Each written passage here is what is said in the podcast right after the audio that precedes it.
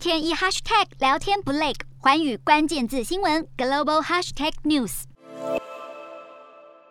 日本首相岸田文雄在访问了印尼和越南之后，终于来到了东南亚之行的最后一站泰国。而泰国与日本也达成了新的防务合作，日本将向泰国转移防卫装备和技术，两国也计划进一步提升双边经济关系。日泰双方共同宣布签署防卫装备品及技术转移协定，有助于将日本的国防设备和技术转移到泰国，朝扩大安全保障合作方面跨出重大一步。而这也是日本领导人九年来首次正式的访问泰国，观察家就认为了岸田文雄这次的访问不仅是有助于巩固日泰长期的关系，还将为双方带来新的贸易以及投资机会。